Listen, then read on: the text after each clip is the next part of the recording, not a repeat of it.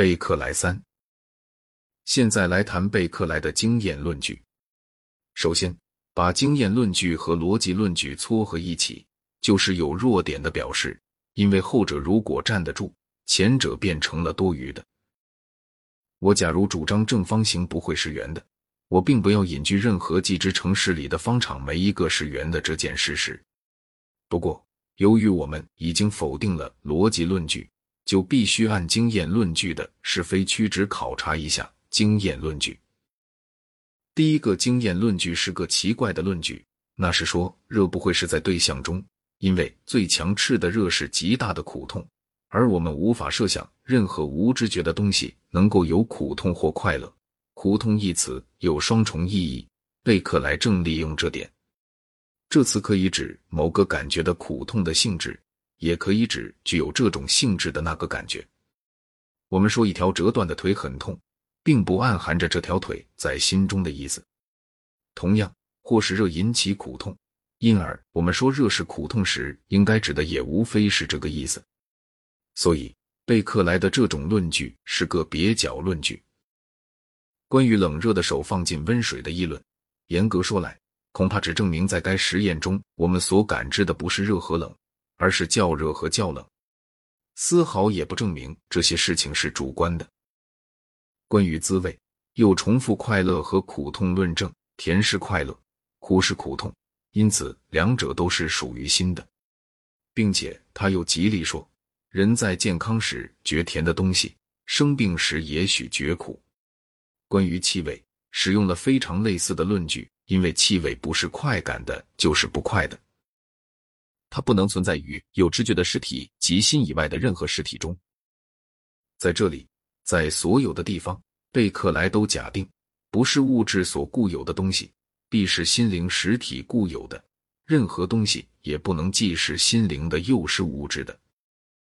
关于声音的论证，海拉斯说声音实在的是空气里的运动，而费罗诺斯反驳说。运动能够看见出到，却不能听见，因此实在的声音是听不见的。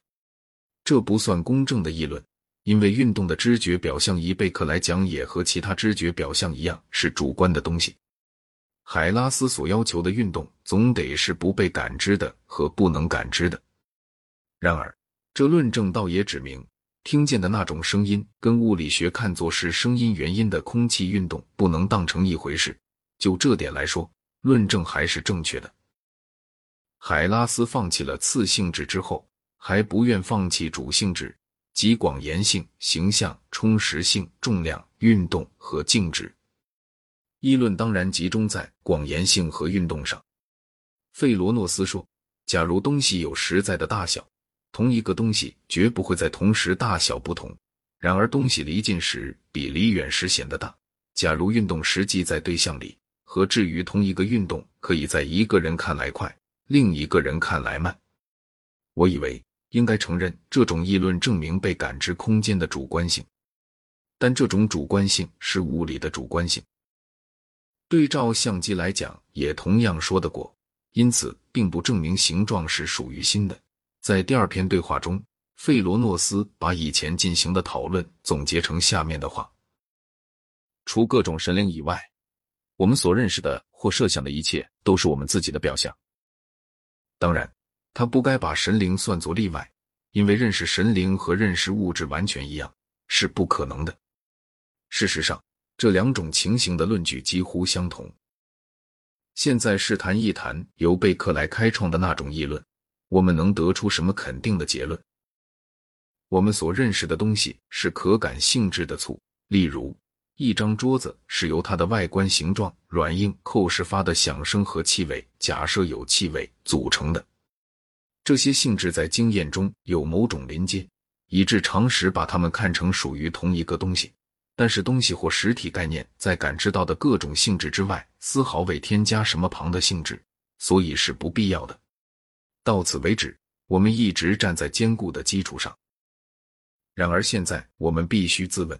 所谓感知指什么意思？费罗诺斯主张，谈到可感悟，其实在性就在于它被感知，但是他并没说出他所讲的知觉是什么意义。有一个理论认为知觉是主体与知觉对象间的关系，它是否定的。既然他以为自我是实体，他本来满可以采纳这一说，可是他决定不要它。对否定实体的自我观念的人说来，这个理论是讲不通的。那么，把某物叫做知觉对象，指什么意思？除说该某物存在以外，还有什么别的意义吗？我们能不能把贝克莱的断语倒过来，不说实在性在于被感知，而说被感知就在于是实在的？不管怎样，总之贝克莱认为存在不被感知的东西这件事，照逻辑讲是可能的，因为他认为某些实在的东西，即精神实体，是不被感知的。于是看来很明白，我们讲某事件被感知到。除指它存在以外，还指别的意思。这别的意思是什么呢？感知到的事件和未感知的事件有一个明显的差别，前者可以记起，但是后者记不起。还有什么其他差别吗？有一整类的作用，多少可说是我们自然而然称之为心灵的那种现象所独具的，追忆及其中之一。这些作用和习惯有关系。被火烧过的孩子怕火，被火烧过的火钩子不怕。不过，生理学家把习惯以及类似的事情作为神经组织的特性处理，他们没有必要背其物理主义的解释。按物理主义的用语，可以说一个事件如果有某种的作用，就是被感知到了。按这个意义，我们就是这样说，似乎也无不可。水到感知到把它冲深的雨水。河谷是对以前的洪流倾泻的一个记忆、习惯和记忆。如果用物理主义的说法来讲，就是死物也并不完全没有。在这点上，活物与死物的差别，无非是程度上的差别。照这个看法，说某个事件被感知到，也就是说它具有某种的作用，无论在逻辑上或在经验上，都没有理由设想一切事件全具有那种作用。